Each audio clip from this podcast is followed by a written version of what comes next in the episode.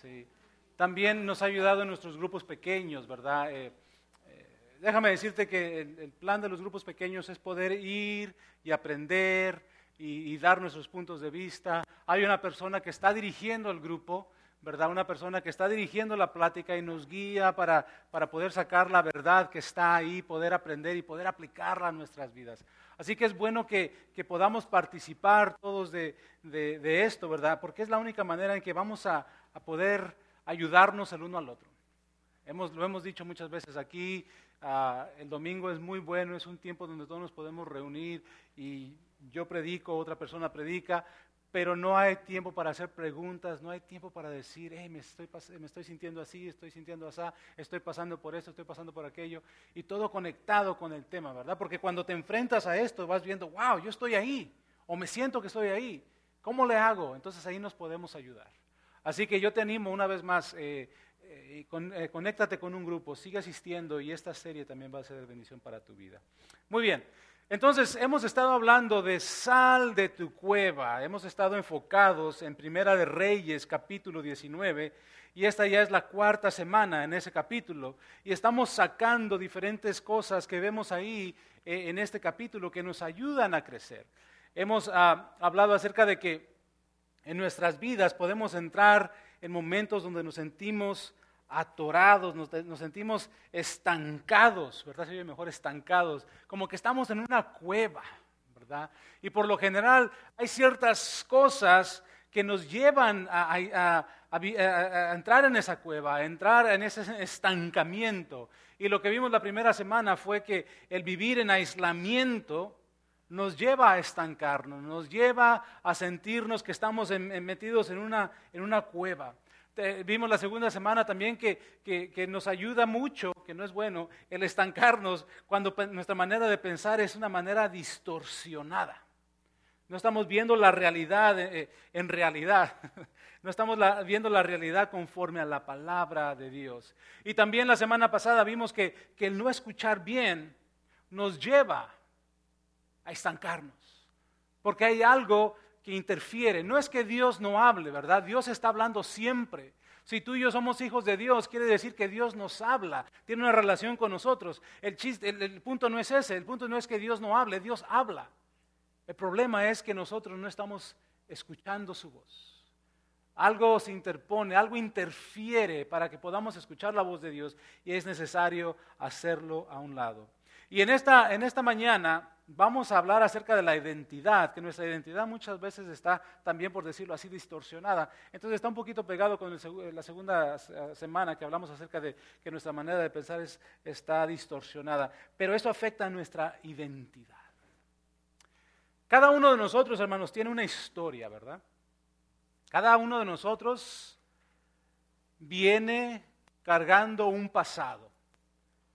Tal vez tú fuiste de esas personas que creciste con un papá o una mamá que tú, podrías decir fueron perfectos, fueron lo máximo, siempre me apoyaban, siempre me animaban, siempre me dieron todo lo que necesitaba, siempre estuvieron ahí, me dijeron que yo podía hacer cualquier cosa, que yo podía hacer todo y que podía contar con ellos en todo momento. Tal vez tú vienes y experimentaste eso en tu vida. O tal vez vienes con una historia de padres que te dijeron no sirves para nada, eres un tonto, nunca vas a hacer nada, ni cuentes conmigo para nada, yo no estoy aquí para ti. O sea, tal vez te conectas con eso. Yo no sé cuál sea tu historia, ¿verdad? Pero creo que dentro de este grupo aquí hay personas que experimentaron tal vez las dos cosas y yo me atrevería a decir que la mayoría de nosotros, si no es que nosotros todos, experimentamos el lado negativo, ¿verdad? No todos, pero muchas veces. De repente nos damos cuenta que estamos viviendo nuestra vida de una manera porque alguien nos dijo que no servíamos para nada. Alguien nos dijo que nunca íbamos a lograr nada en la vida. Alguien nos dijo que somos tontos. Entonces de repente se hace una idea mental, como una foto, un cuadro mental en nuestras vidas y pensamos que esta es nuestra realidad. O tal vez en este momento, o tal vez estamos pasando por una situación difícil, una, una crisis económica, una crisis física, una situación insoportable. Y de repente pensamos que esa es nuestra realidad. En nuestra mente esa es nuestra realidad, pero la realidad es esto. Que esa idea, esa foto, ese cuadro que nosotros pensamos y tenemos en nuestra mente de lo que es la realidad, muchas veces, la mayoría de las veces, no es igual a lo que Dios piensa acerca de nosotros. ¿Sí me explico? No es de la manera en que Dios nos ve. Y déjame decirte que la manera en que tú y yo vemos las cosas afecta en cómo vamos a actuar, en cómo vamos a hablar, en cómo vamos a pensar. Y vamos a darnos cuenta que si solamente permitimos que la palabra de Dios, que Dios entre en nuestras vidas, es la única manera que nos vamos a alinear con los pensamientos de Dios y la manera que Él quiere que vivamos nuestras vidas, que vivamos nuestras vidas agradándole a Él. Entonces, para poder hacer eso, para poder estar en, la, misma, en el mismo cuadro, en el mismo, ¿cómo, podemos decir? En la misma idea, en la misma ah, sintonía, gracias, mi ayuda idónea, la misma sintonía de Dios, vamos a tener que, vamos a tener que reinventar la historia de nuestras vidas. En eso es lo que queremos hablar acerca de esta mañana. reinventa la historia de tu vida. Es como decir un borrón y cuenta nueva. Es que pídele a Dios que nos hable en este momento. Padre, habla nuestras vidas. ¿Qué es lo que quieres hacer en nosotros, a través de nosotros? ¿Estamos atentos a tu voz? Queremos obedecerte, Señor, y queremos estar en el centro de tu voluntad. En el nombre de Cristo Jesús. Amén. Muy bien. Entonces, Estamos hablando de reinventar la historia de nuestras vidas, escribirlo todo, dejar todo atrás. Dice la palabra de Dios que, los que estamos en Cristo somos qué? Nuevas criaturas. He aquí las cosas viejas pasaron, todo, todo lo demás son hechas nuevas, ¿verdad? Pero muchas veces esas cosas que quedaron atrás, todavía queremos ir cargándolas. Yo no sé tú, pero cuando yo ah, cargo mi mochila, con la computadora y mi Biblia y lo que sea, está pesada. De repente yo me la cargo en un hombre, me la cambio el otro, pero está, está pesada, ¿verdad? Y no nada más llevo eso, muchas veces llevo esa mochila y aparte todo lo demás de mi pasado, y ahí voy. y llega un momento cuando nos sentimos cómodos así, pero Dios quiere cambiar todo eso. Dios quiere que dejemos todo eso atrás. Pero una vez más, por cualquier razón, motivo, causa o circunstancia, dice el profesor Girafales, ¿verdad? Eh, queremos seguir cargando eso, llevándolo con nosotros. Y Dios dice, no, no, no, queremos reinventar una vez ese cuadro que tú tienes eh, de tu vida. Entonces, ¿qué necesito hacer? Lo primero que tengo que hacer para poder reinventar la historia de mi vida es tener un encuentro con Dios. Un encuentro con Dios para tener una fresca perspectiva de mi vida. ¿Sí me explico? Para ver las cosas diferentes, para ver las cosas del punto de vista que Dios las ve, pero necesito un encuentro, necesito algo que me despierte. Yo no sé tú, pero ah, yo casi no uso la alarma. Mi alarma es mi esposa, porque cuando prendo mi alarma, de repente, ¡paz! la apago y después una otra vez y paz, la apago. Y ahora pues se usa el celular, ¿verdad? Pero no hay peor cosa, ¿verdad? De repente tú estás dormido, tranquilo, y estás pensando, contando ovejitas ahí para quedarte dormido. De repente como que cierras los ojos, te quedas dormido y... Eh, eh, eh, se, se oye feo, ¿verdad? Te despierta eso, te activa, te dice, tengo que levantarme. Pero se siente, se siente feo. Y muchas veces Dios tiene que hacer eso en nuestras vidas, tiene que traer algo a nuestras vidas. Hablábamos la semana pasada para traer, para tener nuestra atención, para que podamos escuchar, para que podamos poner atención a las cosas. Ahora mira, en la historia de Elías que hemos estado viendo, quiero que vayas conmigo al capítulo 19, versículos 3 y 4. Quiero que, que, que entendamos lo siguiente. Elías era una persona, y lo hemos, hecho, hemos estado diciendo durante esta serie. Elías era una persona que, que Dios había hecho grandes cosas en su vida y a través de su vida. Acababa de derrotar a los profetas de Baal, Dios lo había usado para resucitar a un niño, Dios lo había usado para que por medio de él una vida fuera, fuera bendecida. Tremendamente Elías había visto la mano de Dios. Y ahora nos, vamos al, al capítulo 19, versículo 3, y dice así, Elías se asustó. Elías se asustó. ¿Y qué más dice? Y huyó para ponerse a salvo. No tomen esto mal, ¿ok? No lo, no lo estoy diciendo de una manera para que las mujeres lo tomen mal. Pero Dios ha sido tremendo y Dios lo ha usado tremendamente y pudo derrotar a 400 profetas de Baal y ahora está huyendo porque una mujer lo amenaza. Una persona lo amenaza. Y digo, wow, qué tremendo.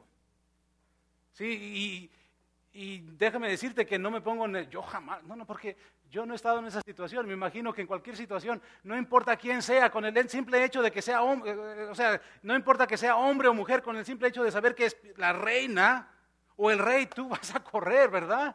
Oh, el rey viene detrás de mí. Y muchas veces se nos olvida las grandezas que Dios ha hecho, las maravillas que Dios ha hecho en nuestras vidas. Y entonces en ese momento eh, eh, Elías tiene un cuadro de lo que es su realidad y es esta. Elías se asustó y huyó para ponerse a salvo. Cuando llegó a Berseba de Judá, dejó ahí a su criado y caminó todo un día por el desierto.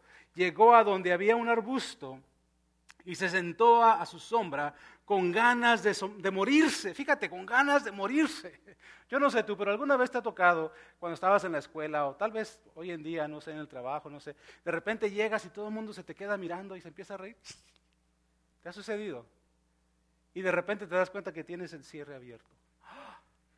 Estás en la high school y te quieres morir, oh, me quiero morir, pero en realidad no te quieres morir. Lo que quieres hacer es esconderte, que nadie te vea. Pero dices, oh, me quiero morir. ¿Verdad? Es una expresión que usan mucho los jóvenes. I want to die. ¿Verdad que sí? Jóvenes, ¿verdad que sí? Eh, porque tenemos esa vergüenza. Pero, pero Isaías, perdón, pero Elías en este momento no era vergüenza. En realidad él quería morirse. Dice, estoy harto, Señor, protestó. Quítame la vida, pues no soy mejor que mis antepasados. Y esto no es algo de una novela, ¿ok? En realidad, sí, Señor, quítame la vida o sea, él estaba harto. A pesar de que Dios había hecho tantas cosas a través de él, él estaba en el cuadro de víctima, Señor, pero ahora estoy aquí, Señor, ¿por qué? Quítame la vida, Señor, ya no quiero vivir. Si Dios no hubiera intervenido, la reina le hubiera quitado la vida, pero Dios intervino. Pero ese es el cuadro de su vida en este momento. Imagínate, cómo las circunstancias han creado un, cuadro, una idea mental en Elías que no tiene nada que ver en la manera de cómo Dios mira a Elías y lo que él puede hacer, porque lo ha estado haciendo. No nada más lo ha hecho en el pasado, sino que lo, vamos a poder ver que lo puede hacer, lo, lo usó en el futuro. Sí, de repente Elías ve sus circunstancias y ahora esa es su realidad. Esta es mi vida. Soy un desamparado, nadie me ama. No me digas que no te has sentido de la misma manera.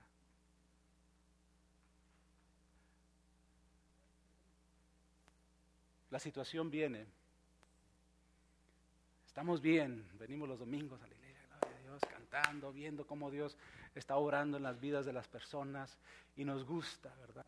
Tenemos nuestro tiempo con Dios en las mañanas, leemos la Biblia, estamos aprendiendo más y más de Él, eh, cayendo eh, eh, en una relación más íntima con Él día tras día. Y de repente se acabó el trabajo. De repente una enfermedad. De repente una catástrofe tremenda.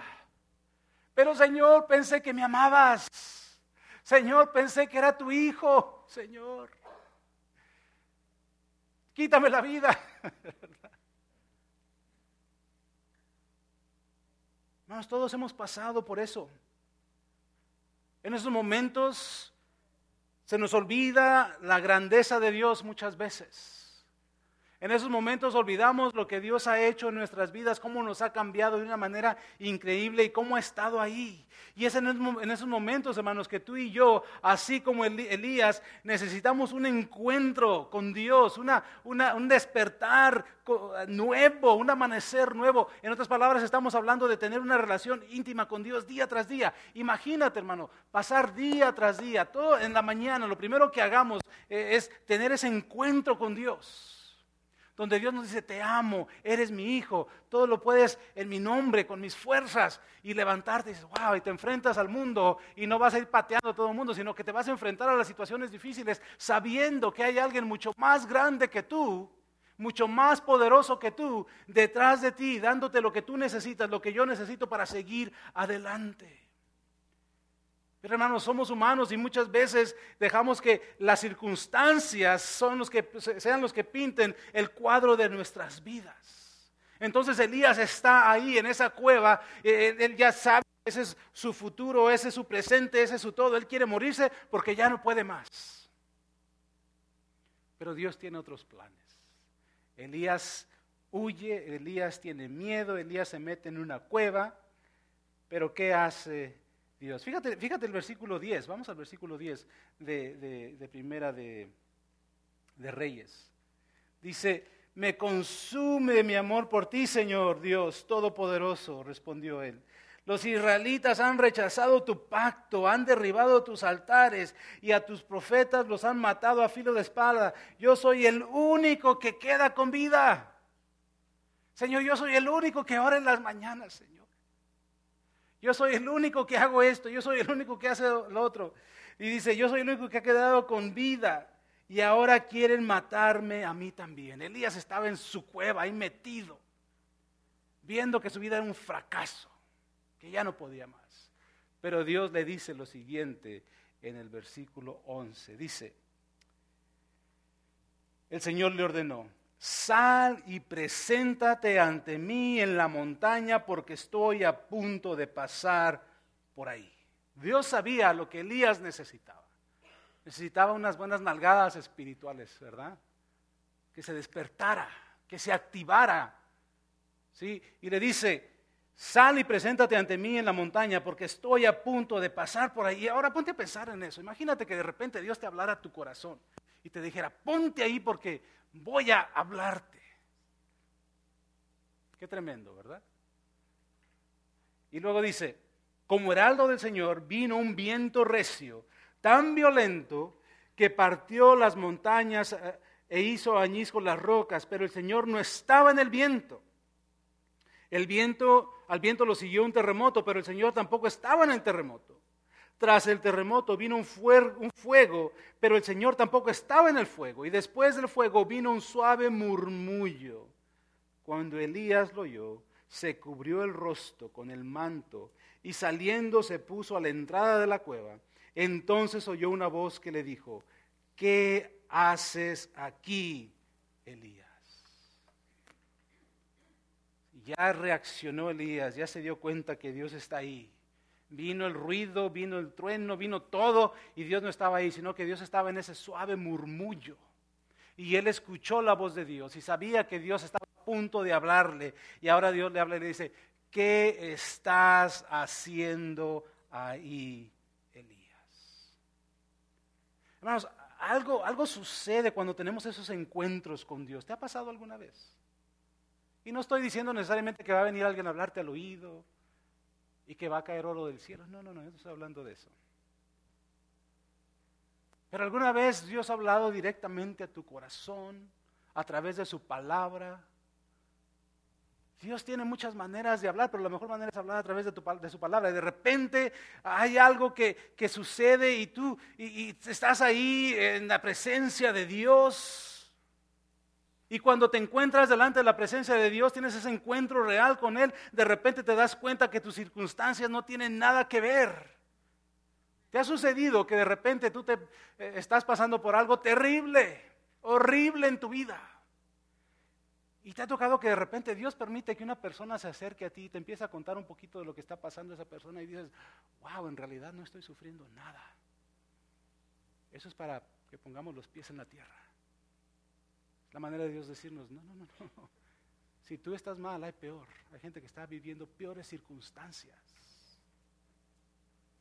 Y ya después te sientes hasta mal, ¿verdad? Porque ahora esa persona viene a ti a que tú le des palabras de aliento cuando tú mismo necesitas palabras de aliento.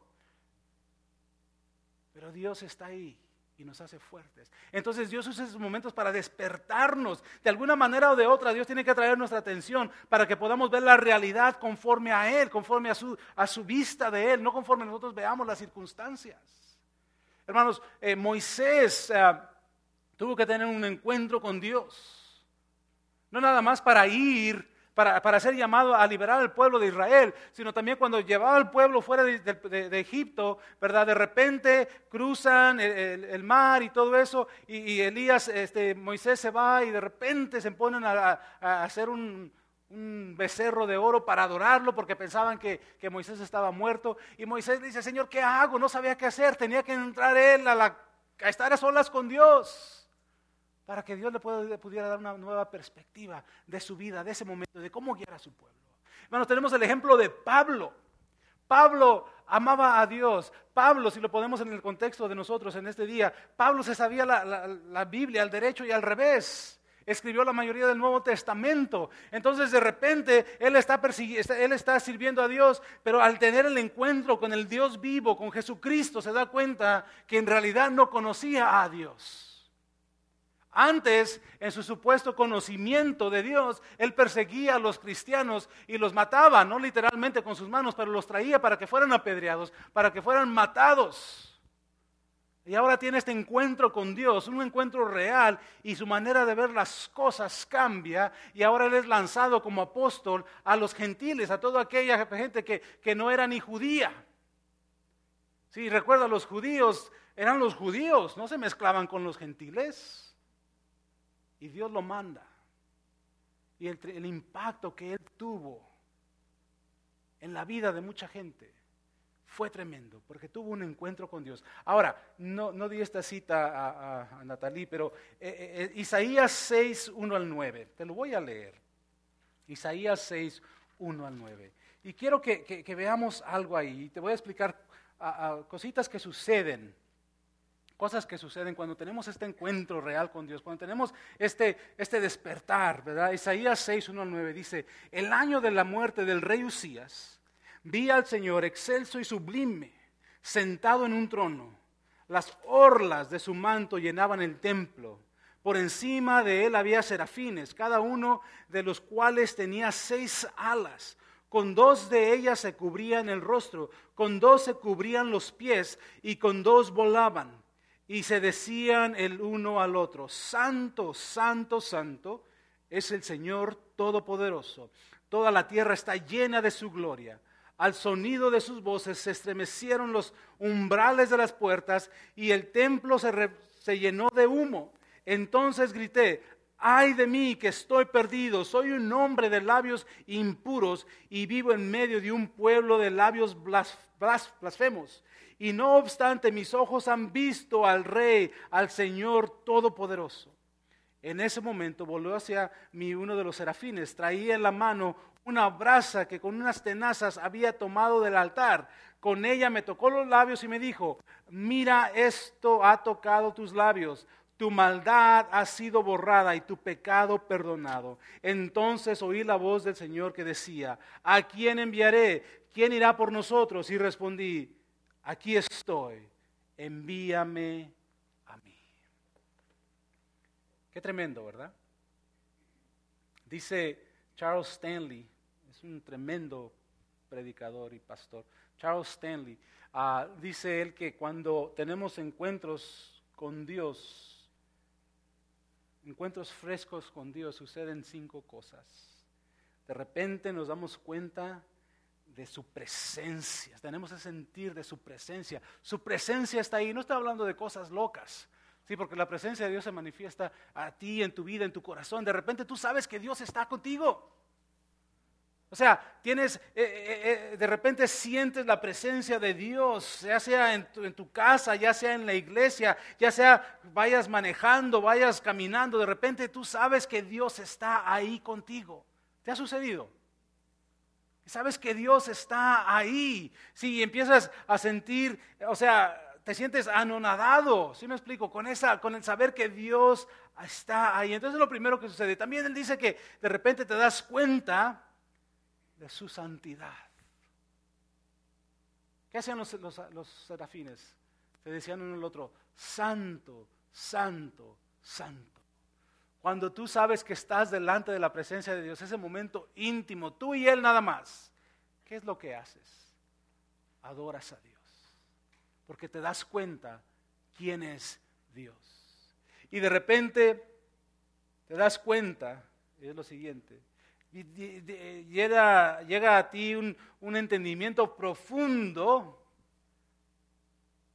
y a mí también, en cada uno de nosotros, de que no somos dignos, que somos gente pecadora, así como, como Isaías decía, Señor, ay de mí, en comparación a Dios, hermanos, somos, no lo tomen mal, pero somos basura. ¿Sí me explico? No son basura, pero en comparación, ¿sí me explico? Todos nos, vemos delante de Dios y decimos, Señor, eres santo, o sea, no me puedo acercar, eres un Dios todopoderoso, eres, oh, wow, qué maravilloso. Entonces de repente te sientes, te empiezas a sentir, en realidad no soy nada delante de Dios. Empiezas a sentir eso y también sientes este deseo urgente de estar bien delante de Dios. De repente, primero, la presencia de Dios está, está ahí. Y de repente empiezas a adorar a Dios porque sabes que Él es digno, que Él es hermoso y que es poderoso, que es algo increíble. Y de repente algo sucede en ti que empiezas a sentirte, Señor, no soy digno de ti. Perdóname, límpiame, Señor. Y después quieres estar bien delante de Dios. Y por último, haces algo empiezas a cambiar, empiezas a caminar. Eh, eh, Isaías aquí tiene este encuentro con Dios y después dice, ¿a quién, ¿a quién mandaremos? ¿Quién irá por nosotros? Y dice Elías, yo iré, envíame a mí, Señor. O sea, si Dios habla tan, tan perfectamente a nuestras vidas, hermanos, ¿cómo no hacer lo que Él nos pide que hagamos? Entonces no podemos permitir, no debemos permitir, hermanos, que, el cuadro que tenemos de nuestras vidas, de nuestra identidad, esté distorsionado, porque no vamos a poder cumplir la voluntad de Dios para nuestras vidas. Necesitamos pasar tiempo con Él día tras día para poder tener estos encuentros reales con Él día tras día y así poder seguir adelante en nuestras vidas, venga lo que venga, no importa lo que nos haya dicho la gente, que somos así, que somos así, sabemos que nuestra identidad en Cristo es perfecta. No somos perfectos, pero nuestra identidad en Cristo es perfecta porque estamos, estamos basando nuestra identidad en Él. Y estamos hablando y caminando conforme a su voluntad. Conforme a lo que Él quiere para nuestras vidas. Fíjate cómo son las cosas. ¿Te acuerdas de los israelitas cuando estaban enfrentándose a Goliat? O cuando Goliat se les puso al frente un gigante de unos ocho pies de altura o más, así fortachón como yo. Bueno, como Ezequiel tal vez, pero yo, como yo no. ¿Verdad? Imagínate, imagínate, ¿verdad? Ese cuadro, unos ocho pies de altura. Yo mido seis pies, son dos pies más para arriba, ¿verdad? Y, y más, así bien ponchadote, bien grandote. Y los israelitas estaban temblando porque decían, wow, e, este gigante es grandísimo, nunca vamos a poder matarlo. Y de repente viene David, chiquito, tamaño de Simón. Chiquito pero picoso, dice Simón. y ve ese gigante tremendo y dice, está tan grandote que no va a fallar la pedrada. ¿Te fijas la manera de pensar? uno ve un gran problemota que nunca van a poder, un ejército, no podemos en contra de él, eran un montón, imagínate, no podían con un hombre. Lo veían tan grande que no podían matarlo y, David lo veía tan grande que dice, no puede fallar la piedra. Y no falló la piedra. Entonces se trata de la manera en que vemos las cosas. Y Dios quiere que podamos nosotros reinventar nuestra historia al permitir permitirnos nosotros tiempo para pasar tiempo con Él y poder tener esos encuentros con Dios, para poder ver las cosas de la manera en que Él las ve. Amén. Lo siguiente, hermanos, ¿qué, otra cosa necesito para reinventar la historia de mi vida? Necesito fe para creerle a Dios y no a la, perdón, fe para creerle a, Dios y no a la imagen que he creado en mi mente. Fe para creerle a Dios y no a la imagen que he creado en mi mente. Una vez más, Elías, vamos a, capítulo 19, Primera de Reyes versículo 14. Fíjate lo que está viendo Elías. Dice, me consume mi amor por ti, Señor Dios Todopoderoso. Los israelitas han rechazado tu pacto, han derribado tus altares y a tus profetas los han matado a filo de espada. Yo soy el único que ha quedado con vida y ahora me quieren matar, quieren matarme a mí también. Soy el único, Señor, que te sirve. Soy el único que me levanto en las mañanas a orar, Señor. Soy el único que esto, soy el único que aquello. Esa era la imagen de Elías, ese era el cuadro que él tenía. Pero fíjate lo que le dice Dios. El Señor le dijo, regresa por el mismo camino y ve al desierto de Damasco. Cuando llegues allá, unge a Hazael como rey de Siria y a Jehú, hijo de Nimsi, como rey de Israel. Unge también a Eliseo, hijo de Safat, de Abel Mejola, para que te suceda como profeta. Jehú dará muerte a cualquiera que escape de la espada de Hazael y Eliseo dará muerte a cualquiera que escape de la espada de Jehú. En otras palabras, todo está bajo control. ¿Qué te preocupas? Y luego dice, sin embargo, por si fuera poco, decirlo así, y por si fuera poco, Elías, yo preservé, preservaré a siete mil israelitas que no se han arrodillado ante Baal ni lo han besado. Tú no eres el único, Elías. Yo sé lo que estoy haciendo, yo sé lo que estoy permitiendo. En otras palabras, eh, Elías le dice, Señor, yo he hecho mi parte, pero nada funciona. Y Dios le dice, ok, regrésate por el caminito y enfrenta tus problemas. No nos gusta eso, ¿verdad? Queremos que Dios nos saque del problema. Dice, aunque ande en valle de sombra de muerte, tengo que pasar. Dios no nos va a sacar directamente del problema, no siempre va a ser así. Tenemos que pasar porque por medio de ese pasar vamos a madurar, vamos a crecer, vamos a ser personas ah, que vamos a ver más bien la voluntad de Dios en nuestras vidas. Entonces, Dios no nos dice que nos sentemos y que agarremos el periódico, que prendamos la televisión y nos pongamos a ver el fútbol o las novelas o lo que tú quieras. Ok, Señor, ¿cuándo me vas a sacar? No, no, dice, aunque ande en valle de sombra de muerte. Andar significa acción, significa que voy hacia adelante. Dice, no temeré mal alguno, porque tu vara y tu callado estarán conmigo. Tú estarás ahí conmigo. Si Dios le dice, regrésate por el caminito y arregla tus problemas. Y, Elías le dice, Señor, he tratado de alcanzar a la gente, pero todos están en contra de mí, Señor, soy el único. Dice, dice Dios, me imagino Dios, ay, Eduardo, qué cabezón eres. Dice, hay más de siete mil personas que no han doblado sus rodillas a Baal. Pero estoy solo, nadie está conmigo.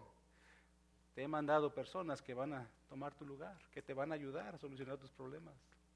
Señor, tengo un, futuro oscuro. Todos me quieren destruir.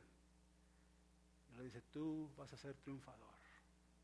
Tú vas a seguir adelante. Elías estaba luchando con esta imagen distorsionada, ¿verdad? Su fe estaba muy débil muy, muy débil. Y hermanos, nosotros nos encontramos muchas veces en la misma situación.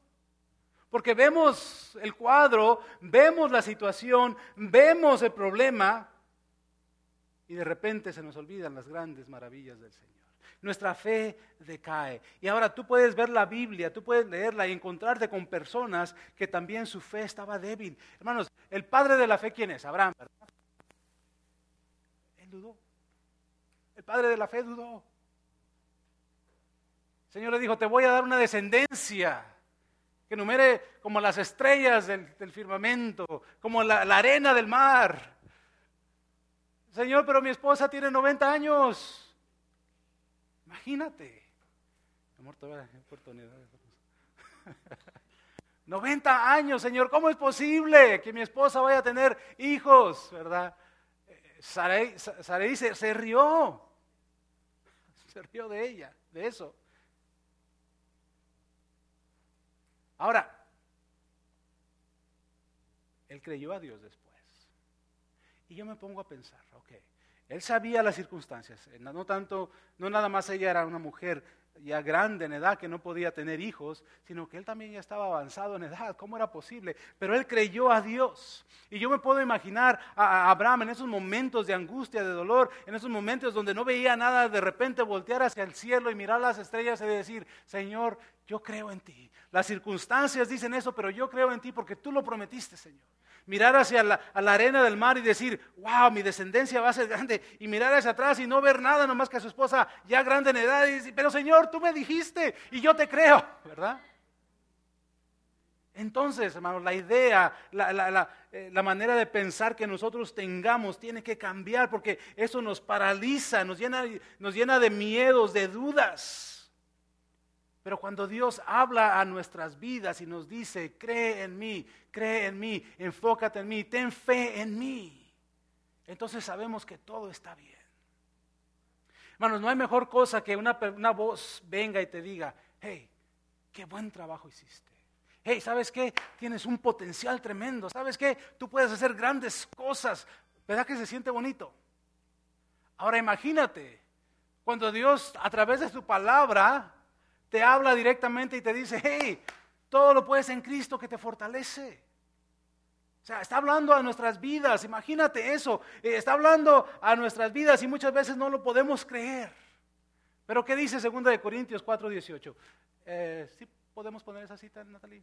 2 Corintios 4:18 dice, así que no nos fijamos en lo visible, sino en lo invisible, ya que lo que se ve es pasajero, mientras lo que no se ve es eterno. No lo vemos, pero Dios ha dicho que Él va a cumplir su voluntad en nuestras vidas. Y vamos a creerle. dice la palabra de Dios. Ahora bien, Hebreos 11.1 dice, ahora bien, la fe es la garantía de lo que se espera, la certeza de lo que no se ve. Señor, dame un carro y Dios se lo va a dar. No. ¿Verdad que no? No. Dios se lo puede dar si quiere, pero no es así. Sí, tú, nuestra fe está anclada en quién? En Dios. Creemos en un Dios que todo lo puede, porque sabemos que Él es el creador del universo, sabemos que Él, es el todopoderoso. Entonces, no nos enfocamos en las situaciones terrenales. No quiere decir que vamos a cerrar nuestros ojos y, Señor, todos, todos los días orando, llorando, llorando y no hacer nada al respecto. No, no, significa eso, sino que sabemos que confiamos en Él, oramos a Él, tenemos esa, esa relación con Él íntima y sabemos que a pesar de las circunstancias, todo va a estar bien. ¿Cuántos de ustedes han visto la película El Señor de los Anillos, la serie? ¿No? Bueno, hay, hay un momento, no sé si, creo es la última serie, la última película, donde los buenos están rodeados de los malos. Y son poquitos buenos y un montón de malos. Siempre hay muchos malos, ¿verdad? Y son bestias feas, ¿verdad? Y de repente llega el que los va a rescatar y empieza a derrumbarse todo a su alrededor. Se están cayendo, cayendo, se están yendo a un abismo. Pero los buenos quedan en el centro, anclados, seguros. Y de la misma manera, hermano, nosotros estamos seguros, venga lo que venga, pase lo que pase.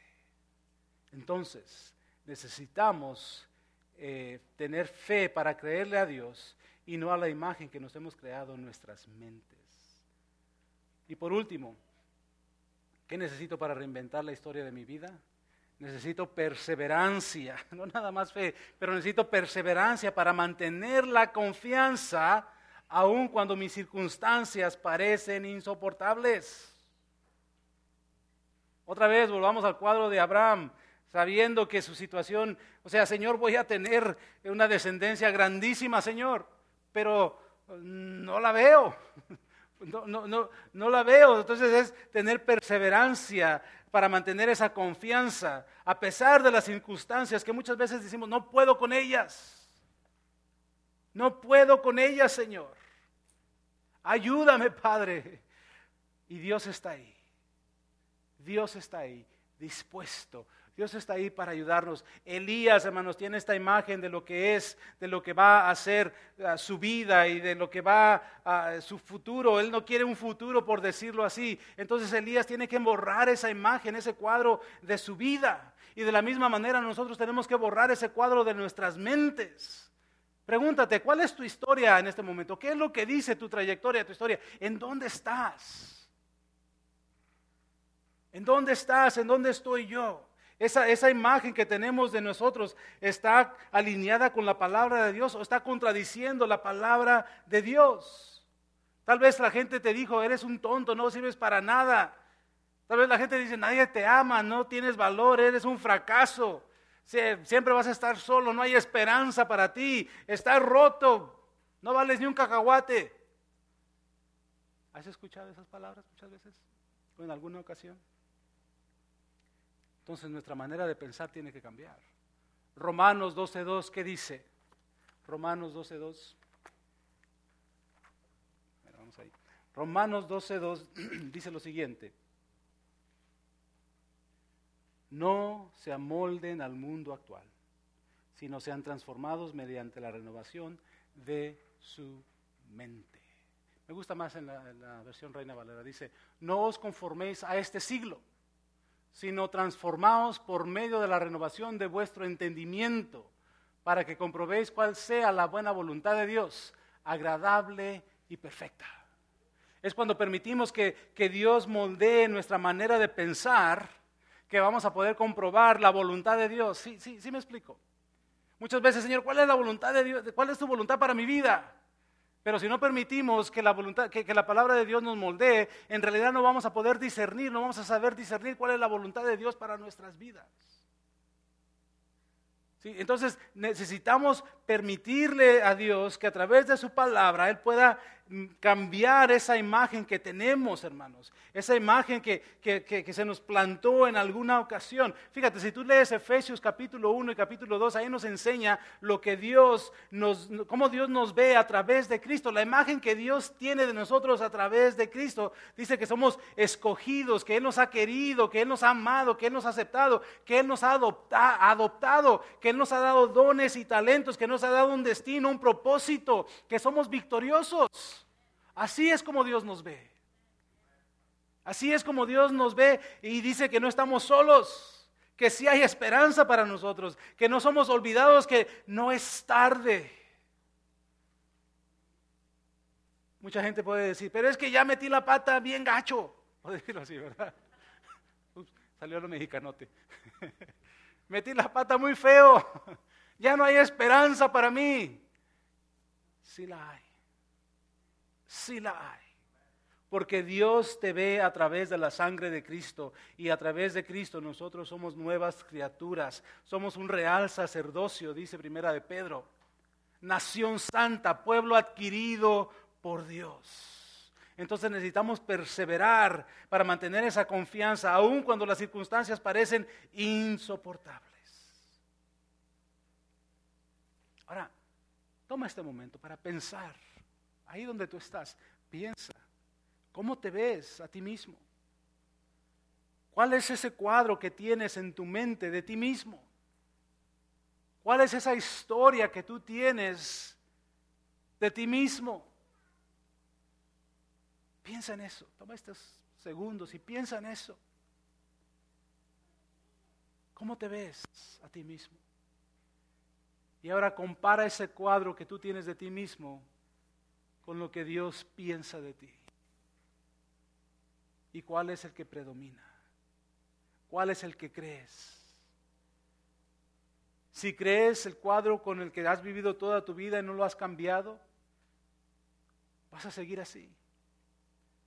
Pero si crees el cuadro que Dios tiene de tu vida, entonces tiene que haber un cambio en ti, tiene que haber un cambio en mí y tengo que caminar conforme la palabra de Dios, conforme lo que Él cree para mi vida y si lo hago, venga lo que venga, voy a ser más que victorioso en Él. Así que hermanos, permitamos a Dios que cambie ese cuadro de nuestras vidas. Nadie aquí es un fracaso. Nadie aquí está perdido. No hay ninguno aquí del cual podamos decir no hay esperanza para él. Para todos hay esperanza porque Dios es un, Dios de segundas y terceras, de muchas oportunidades. Que permítele a Dios que te ayude a reinventar ese cuadro de tu vida, tu historia, para que juntos podamos caminar hacia ese futuro y hacia esa ese, ese llamado que Él tiene para nuestras vidas.